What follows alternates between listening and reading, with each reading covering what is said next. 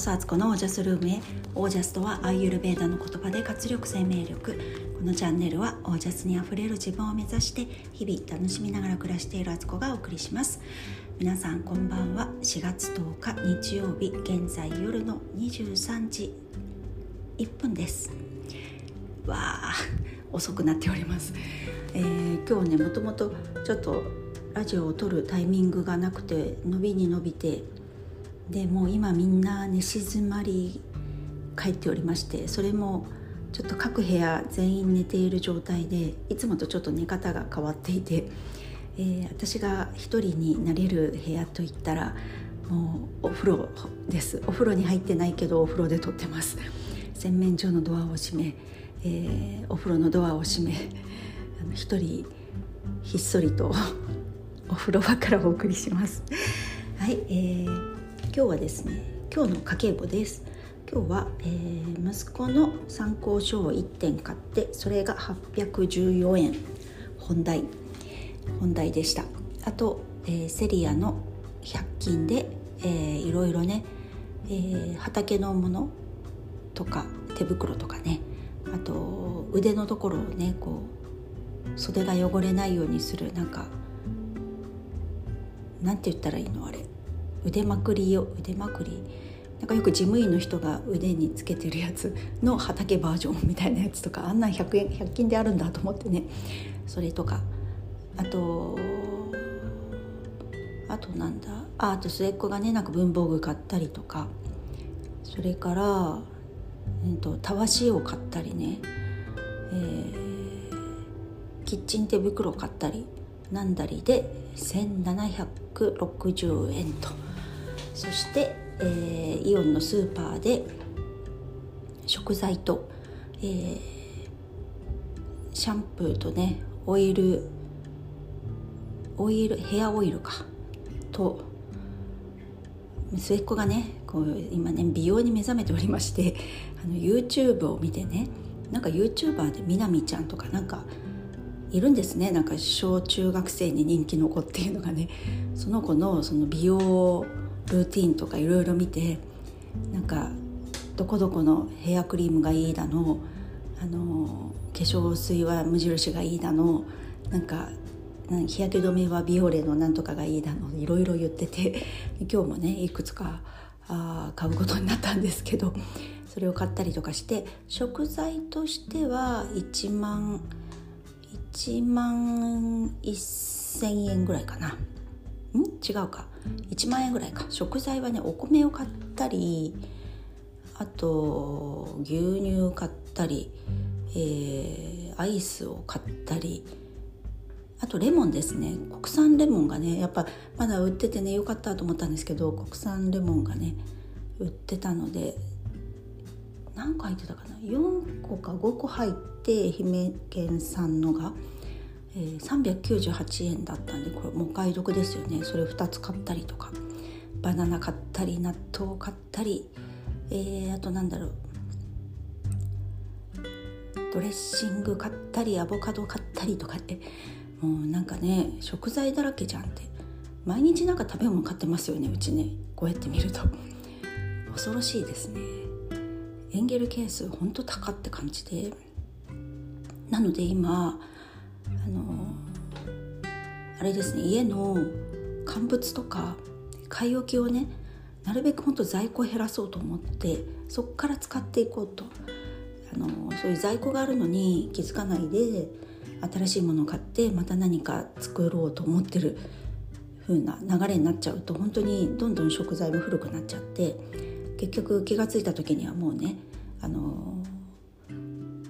乾物なのにさらに乾物になってるみたいな状態とかね。よくありますよね。あの切り干し大根がねだいたいあの日日にち経ちすぎるとすんごい茶色くなるんですよね。あれね。あんな状態みたいになってるのは悲しいので、えー、今日もね高野豆腐を使ったりあとトムヤムクンの素がねあったんで多分1年以上前に買ったやつなんですよね。それを使ってねお昼今日あのインスタ見てもらえば分かるんですけど、えーとそうめんのね一つのあの漬け汁みたいにして使ったりとかね。そんな感じだったかな。そんな風に使ったりしました。はいということで締めてうちは今日えっ、ー、と1万4000円と1万5000円1万5 6千円ですかね。うんなんかまたあの今日はの出費はそんな感じです。はい。でえっ、ー、と今ねあのネネットフリックスまたねまたネットフリックスかいみたいな。あのいろいろねドキュメンタリー面白いんですよね。それ見てて。なんだっけな。なんか快楽への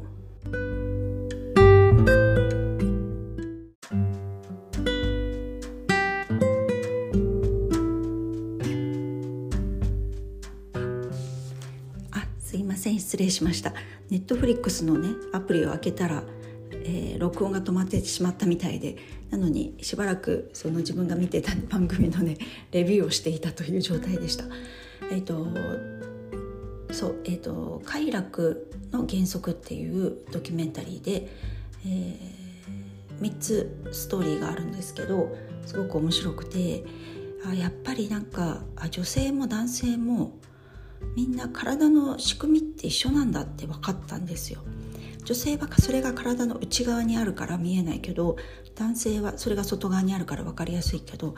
結局ね持ってるもの一緒なんですよねだから生殖生殖に対する欲望とか、まあ、性性欲とかっていうのも同じように持ってて当たり前だしそれをねなんかこうある一部の人の価値観で私たちずっとそれを刷り込まれて男性は性欲あって当たり前女性は性欲がないのが普通持ってたら恥ずかしいとかなんかそういうね概念の刷り込みめちゃくちゃあるんだなっていうのを感じていや多分これからこの概念すごい変わると思うと思ったんですよ。でそれもあと男性が女性を好きとか女性が男性を好きになるっていう異性愛異性の異性愛っていうのが普通じゃなくって同性でもそれは成立するし性欲がそれがないって思うこともありなありだよなってそういう人もいて当たり前だよなっていうのもなんか LGBTQ っていうのは本当にこれからそれぞれのあのもっとねあの自分らしく生きてっていいんだよなっていうのはねちょっとね思ってます見ながら。でこれもねあのちょっといろいろもうちょっとね全部見てからねあの自分の中でねあの感想をね整理したいなと思ってるんですけどこれからの時代ねやっぱりそこにやっとみんながなんとなくそういうものだよねって分かり始めて理解し始めて理解しようとし始めた時代に今ちょうど入っていて多分私自身が小さかった頃のその男性性女性性とかに性に対する考えってこの先10年20年でも大きくガラッと変わるだろうなっていうのをあの私は確信しましたね。なのでちょっといろいろねもっともっとね自由にしていいんですよ。でもっとそれをね求めていいんだっていうのをねちょっと分かっちゃいましたね。はい。ということでちょっとね今日こんな遅い時間になってしまったのであの大してあの身のある話も何もできないんですけれども えっ、ー、とそんなこんなで、えーまた生きていくのが楽しくなってきたななんて思っているところです。はい今日はではこの辺で皆さんの暮らしは自ら光り輝いてオージャスにあふれたものです。オージャス。性というものは自由でしかるべきで謳歌してしかるべきものだ。